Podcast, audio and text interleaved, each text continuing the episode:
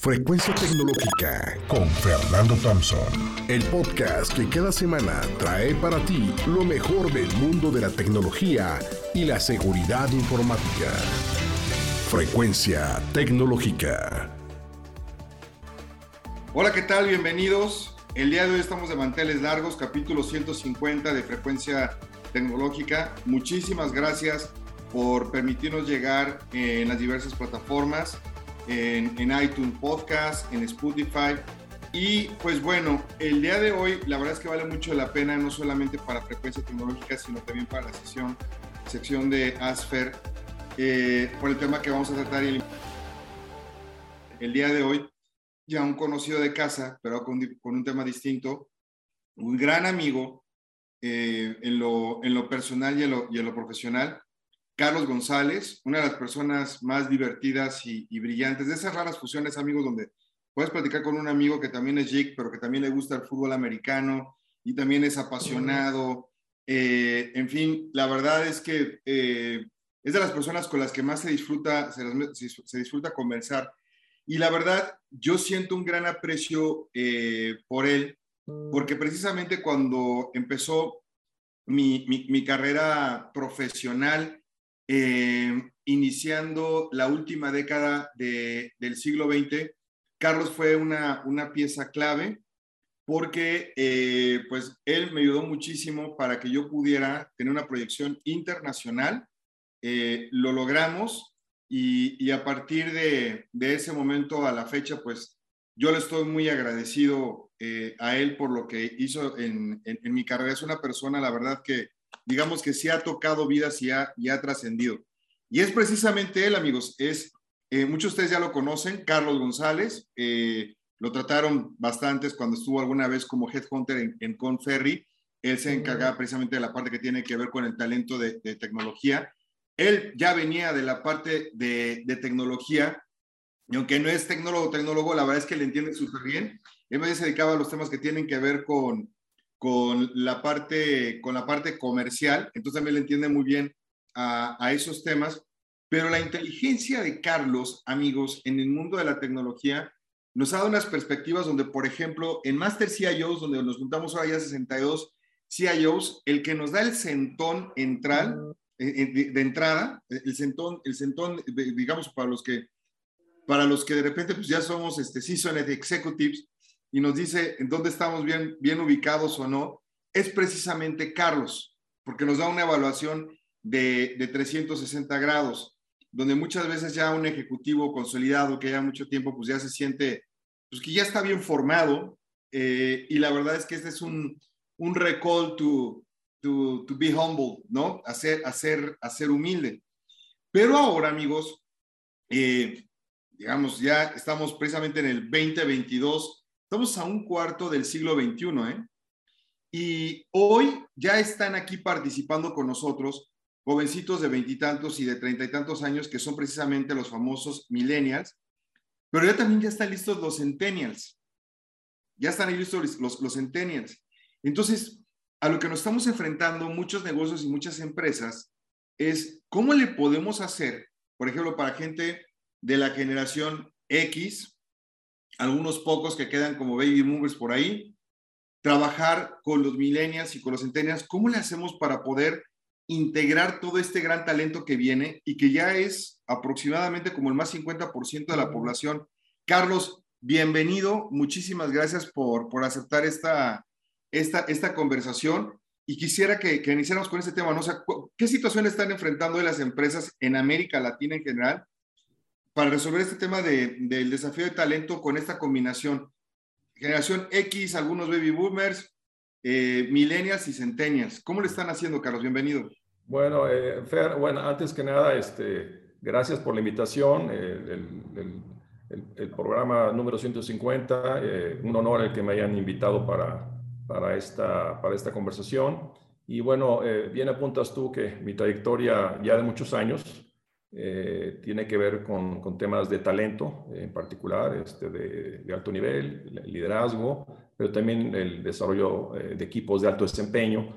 Y como tú comentaste, pues en mis años formativos, siempre en empresas de tecnología, en áreas comerciales, manejando canales, marketing, ventas, entrega de proyectos y en empresas, bueno, que, me vieron en del mundo de high tech, que es algo súper divertido y apasionante. Y, bueno, cuando esto lo ligas a los temas de talento, como parece que, que no es una conexión muy natural, pero a, la, hora, a la hora de la verdad es cuando eh, nos damos cuenta que la tecnología te lleva a hacer muchas cosas, pero el talento es el que hace en muchas ocasiones la, la, e, e, ese punto de distinción, lo que inclina el fiel de la balanza, sobre todo en, las empresas de startup, en donde se sabe que la cultura es lo que, lo que manda, el liderazgo y, visión de los fundadores es muy importante. Y en las grandes corporaciones, eh, pues también que manejan eh, esquemas globales, eh, están en, en centenares,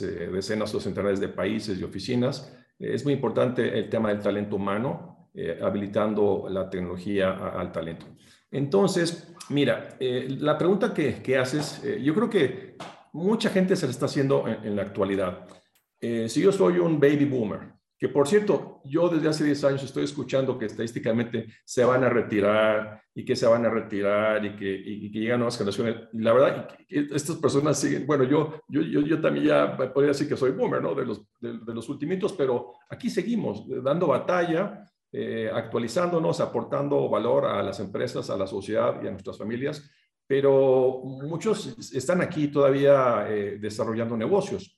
Eh, pero entonces, la, pregunta que, que, tú haces, ¿qué es lo que está pasando en las compañías? ¿Cómo están enfrentando los temas de talento?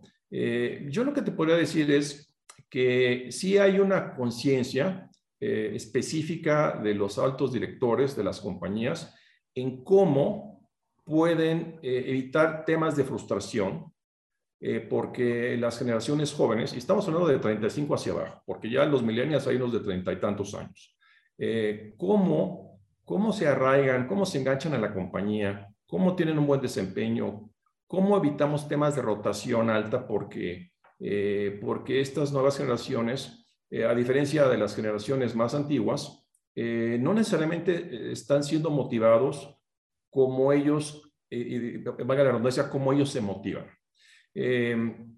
nosotros, tú recordarás, Fernando, pues todavía crecimos en los primeros empleos buscando trabajar en las empresas estandarte, el clásico, perdón el, el anglicismo, employment for life, de, de, la época de los 70s, 80s, en donde pues uno buscaba tener una, buena compensación, una empresa que invirtiera en ti, que te desarrollara, eh, desde luego eh, tener un, plan de, beneficios y prestaciones bueno. Y bueno, un poco nos fuimos moviendo, ¿no? Y, de repente algo no sucedía bien en esa compañía, después de 10, 12, 14, 15 años, a lo mejor te cambiabas a otra, ¿no? Y todavía mucha gente está esperando esos ciclos muy largos de, en los puestos de la gente y cuando ven una persona que está un año aquí o dos años acá y otro año más allá, ya les da, les da, les da un poco de temor o de plano rechazan ese perfil porque, porque piensan que no saben lo que quieren en la vida, ¿no? Porque lo filtran por el propio paradigma de cómo fueron educados este, y cómo vieron su desarrollo.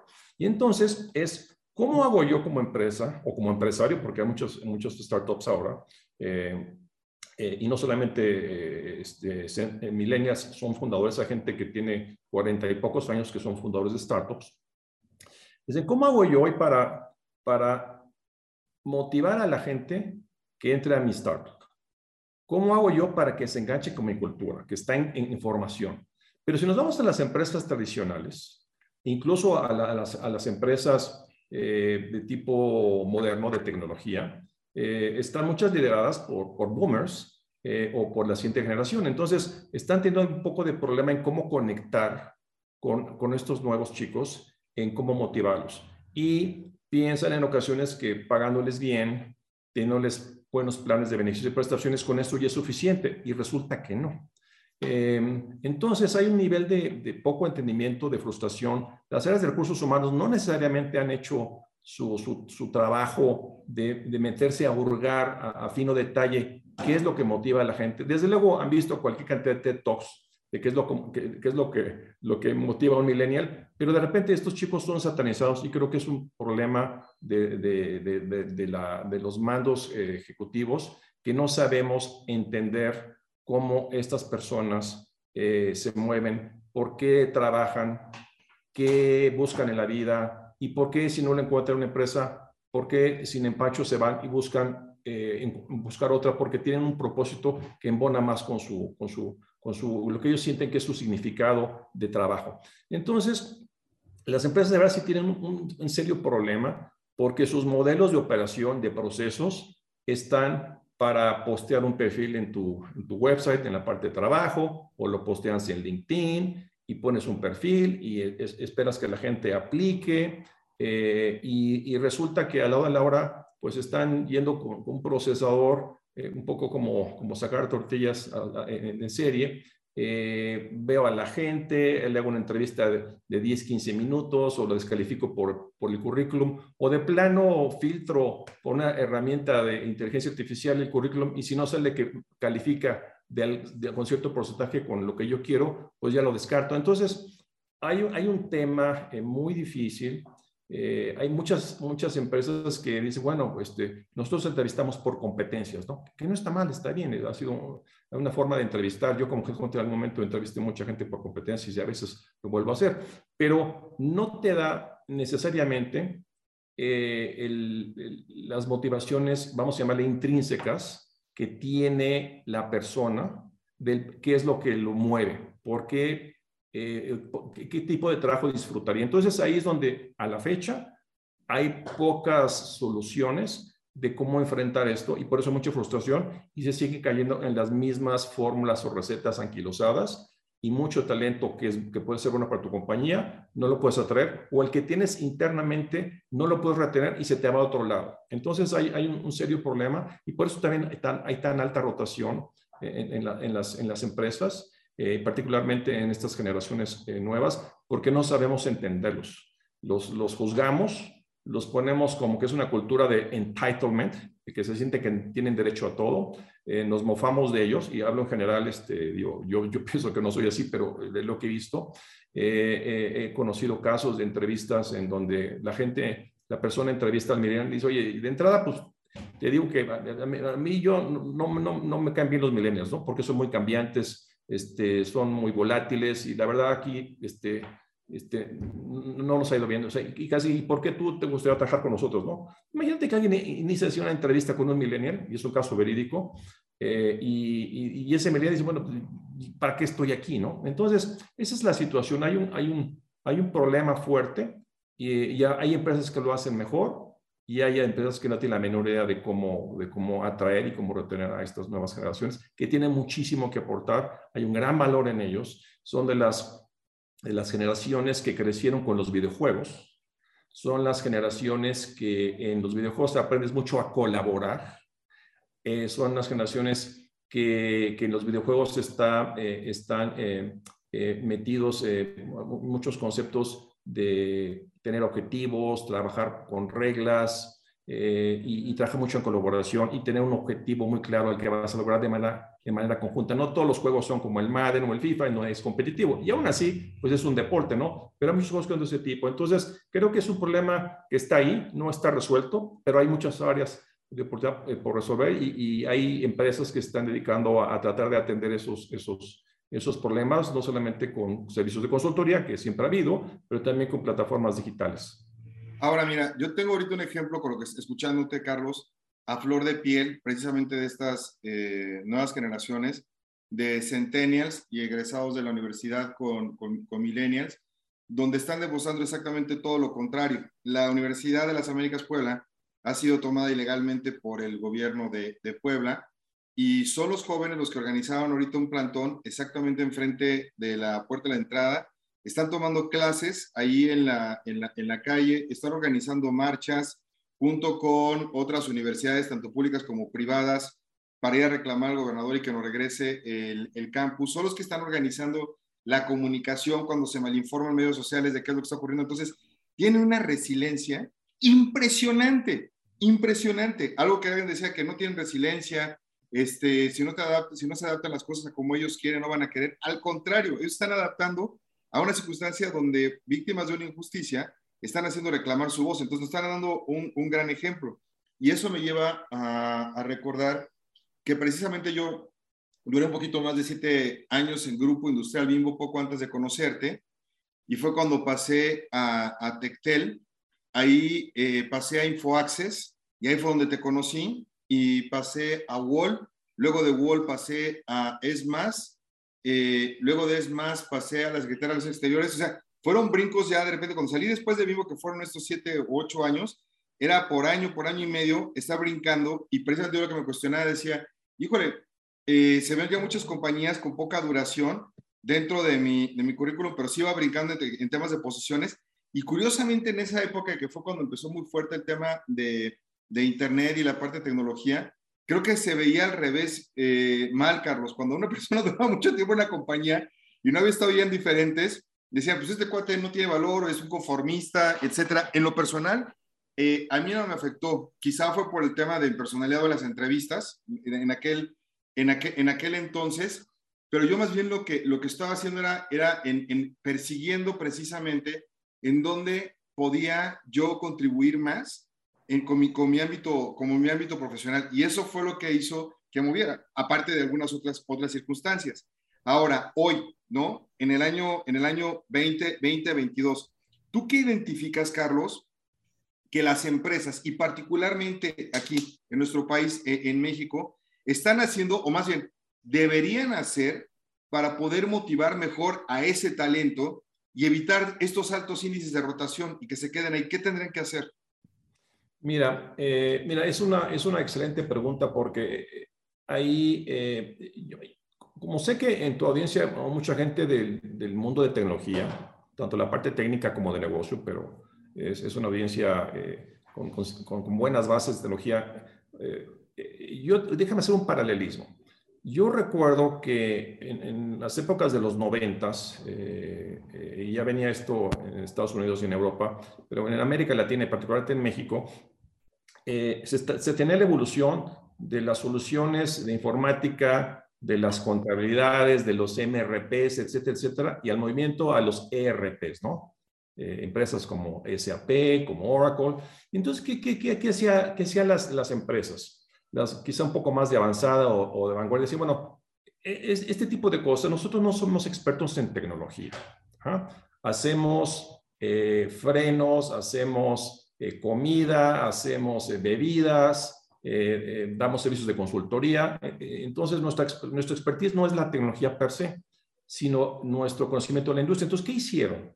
dijeron, vamos a ver en, la, en el mundo de la tecnología qué tipo de soluciones hay que ya están construidas, que traen mejores benchmarks de mejores prácticas de negocio y, y, que se pueden parametrizar, que se pueden adaptar. Y así este, fue como como el movimiento de los, de los grandes ERPs. A mí me tocó vender de esas cosas este, cuando yo trabajaba en Hewlett Packard, eh, a principios de los 90. Entonces, no, tampoco tenemos que inventar la rueda nuevamente o, o, descubrir el agua tibia, sino tenemos que decir, bueno, ¿qué hay allá afuera en el mercado? ¿Qué es lo que hoy no está funcionando? ¿Cuáles son mis, mis, mis pains, como se dice, mis dolores, mis áreas de oportunidad? Tengo que ser muy autocrítico con mi compañía. ¿Qué me falla en los procesos de, de selección? Yo estando como headhunter, Muchas veces me decía, Carlos, es que voy contigo porque, porque cuando entrevistamos, eh, ya estamos cansados porque la persona que entrevisté en la mesa, luego resulta que cuando llega al trabajo, pues ¿dónde quedó ese cuate o esa cuata? Era encantador y, y, era muy bueno y las referencias y a la hora de la hora no entregó para lo que le contratamos porque era desordenado, porque, porque no era eh, metódico, qué sé yo, ¿no? Según fuera el caso. Y entonces, eh, eh, ¿qué, qué, sucede con esto? Que, que, que las empresas eh, en las áreas de recursos humanos eh, buscan mucho y, y, desde luego hacen eh, esfuerzos para poder apoyar a los negocios. Algunos no están ni siquiera, ni siquiera necesariamente alineados a los objetivos de negocio de la compañía. Creen que están, son funcionales, no son transformacionales, así como hay muchos CIOs que son este, tradicionales y, y no son transformacionales con los temas de innovación. Y entonces, yo lo, yo lo que digo o lo que pienso es que deberían de, de hacer un poco al, al, al, mundo a ver qué está pasando, qué cosas hay de vanguardia, no porque esté de vanguardia, que es, es lo que voy a usar ahora, pero tengo la responsabilidad de evaluar qué hay. En qué, eh, eh, qué tipo de soluciones tecnológicas, que ahora casi hay una app para todo, eh, o se está construyendo una app para todo, ¿qué puedo yo utilizar para que, que me ayude a recortar los procesos de contratación? que me ayude a tener un verdadero inventario con un nivel alto de precisión de, de mi talento para poder eh, desarrollarlo, para poder promoverlo o para simplemente decir, oye, ¿dónde están los diamantes en bruto, mis high potentials?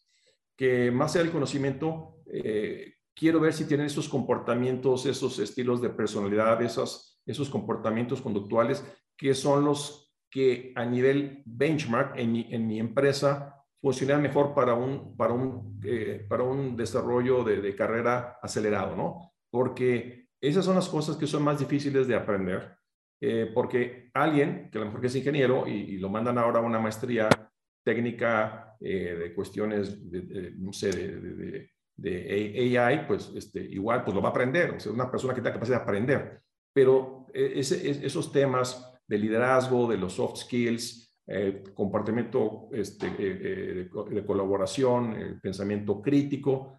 Eso no, no, es, no, es, tan fácil aprenderlo. Aparte, pues, tú bien sabes, Fernando, que yo soy coach, eh, no solamente de carrera, pero también de desempeño, principalmente atiendo a directores generales de América Latina. entonces, no es tan fácil. O sea, hay personas que hoy día son muy buenos y, son de alto desempeño en sus empresas, pero aún saben ellos que tienen este, áreas eh, flojas, eh, músculos flácidos que tienen que atender y cuando están en empresas mucho más vanguardistas que están queriendo desarrollar y crecer a tasas aceleradas, cuando ahora su gente, la mayoría son eh, millennials y casi todos centennials, porque son chavos de veintitantos años, eh, resulta que, oye, este, ahora cómo le hacemos, ¿no? ¿Cómo, ¿Cómo le hago? Las fórmulas que antes yo usaba, a lo mejor ya, las que me, lo que me trajo aquí, a, a la cumbre, no, me va, no, va, no va a ser suficiente para llevarme a donde quiero ir ahora, ¿no? Entonces, estos líderes se tienen que transformar.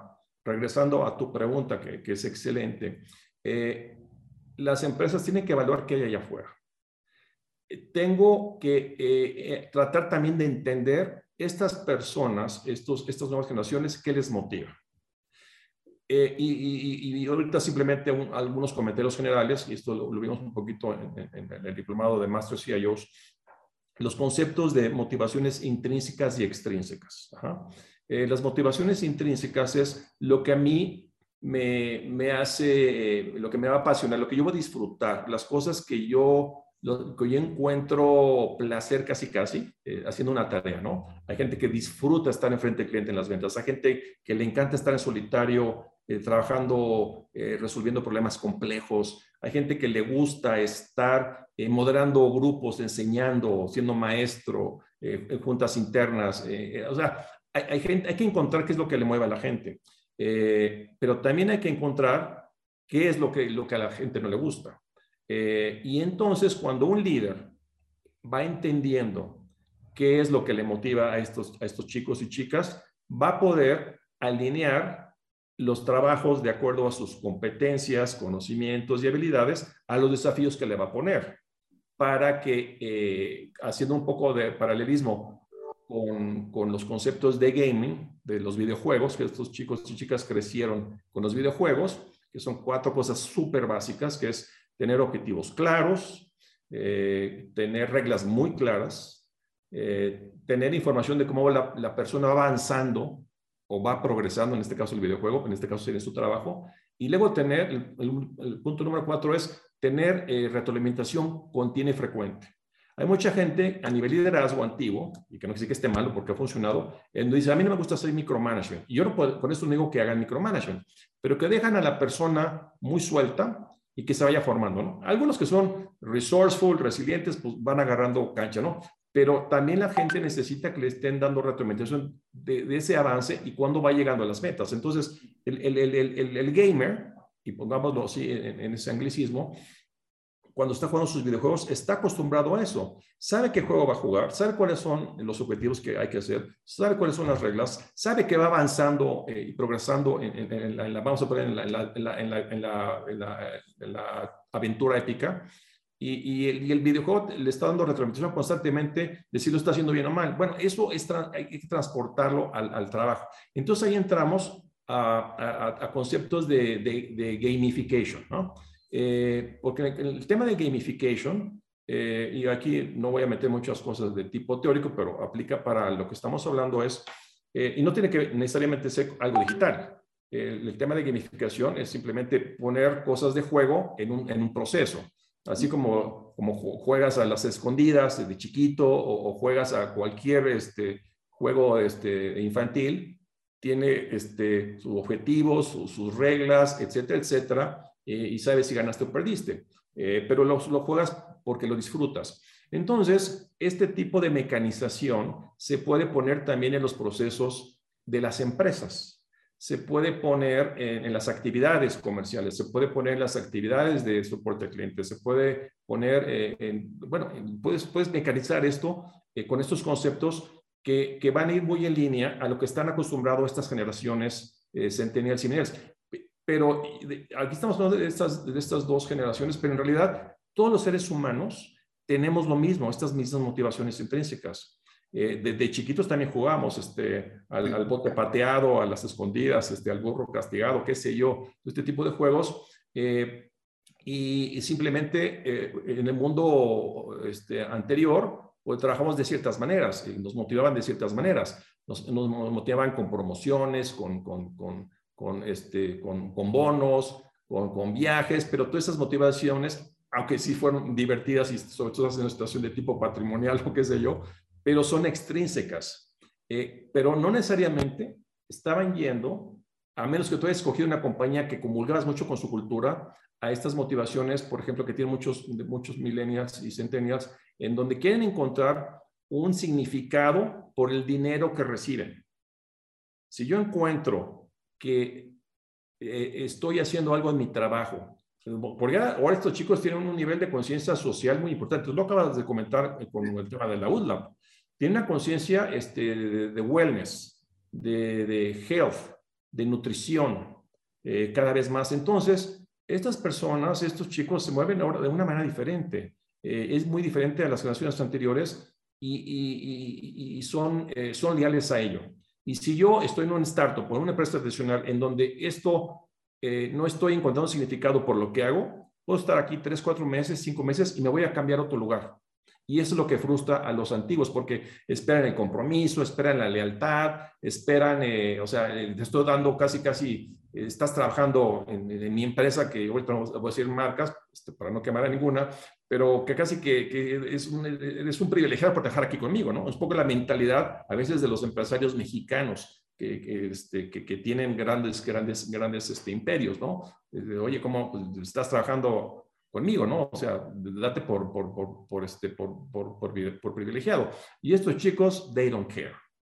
Yo puedo preferir, prefiero si encuentro que una empresa tipo Confío, o Kavak, o Nubank, o Ben Frank, este, o Justo, o Rappi.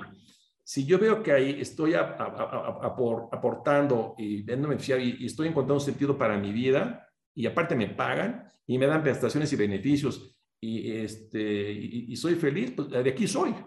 Y en el momento que la compañía veo que ya no me está dando, veo y seguramente encuentro otra empresa así. Y por eso las empresas tradicionales tienen tanto, tanto trabajo porque están muy anquilosadas y muy rígidas y poco flexibles. Y piensa que solamente con pagar bien, con dar buenas prestaciones y beneficios, y ahora que puedes hacer trabajo remoto, pues ya vas a estar bien. Y pues no, no. Las, las personas están viendo cuál es el objetivo de, de, la misión de la compañía, ¿no? El, tema de, la, de tu, este, tu huella de carbono, eh, el tema de si estás, trabajando en una empresa, en una, empresa que, que, tiene productos que son tóxicos a nivel nutricional, igual prefieren no trabajar ahí, prefieren trabajar en otro lado. ese tipo de cosas nosotros nunca nos la preguntamos. Ellos sí. Bien, amigos, los que nos están escuchando en frecuencia tecnológica y los que nos están viendo en Asfer, ya vieron por qué trajimos a Carlos González precisamente por los temas que nosotros estamos tratando y que a final de cuentas tienen que ver con el mundo empresarial, con el mundo de la tecnología, pero sobre todo también con el mundo del tema, del tema que tiene que ver con el talento, de dónde sacar ese talento. Ahora con estas tres generaciones, cuatro generaciones que estamos fusionadas, esta es la primera parte. Aquí vamos a dejar eh, hasta aquí este bloque. Y Carlos, promete por favor que vamos a empezar con una segunda parte para seguirle. Bueno, en la segunda parte, eh, pues vamos a enfocarnos mucho a, temas muy específicos de lo que es la gamificación, eh, algunos conceptos básicos de, por qué las personas con los juegos nos enganchamos más, disfrutamos más, el, el, tiempo se nos va en un abrir y cerrar de ojos, eh, hay, cosas muy básicas a nivel psicológico de por qué el ser humano es así, de las motivaciones intrínsecas que ya comentamos un poquito. Y luego esto, cómo con, una plataforma de un videojuego, como hoy en, las áreas de recursos humanos, muy enfocadas al tema de, de, atracción de talento o desarrollo del talento interno, o encontrar sus, diamonds on the rough, este, sus high potentials, que luego es difícil de descubrir y luego se nos van y nos enteramos, cómo, cómo hay plataformas digitales que hoy existen ayudan a, las áreas de recursos humanos eh, a tocar las fibras sensibles del negocio, atrayendo y conservando el mejor talento que podemos tener en el mercado. Nos suena bastante bien. Muchísimas gracias, Carlos. Aquí está la primera, amigos, y espérenos la siguiente semana con la segunda parte. Muchas gracias.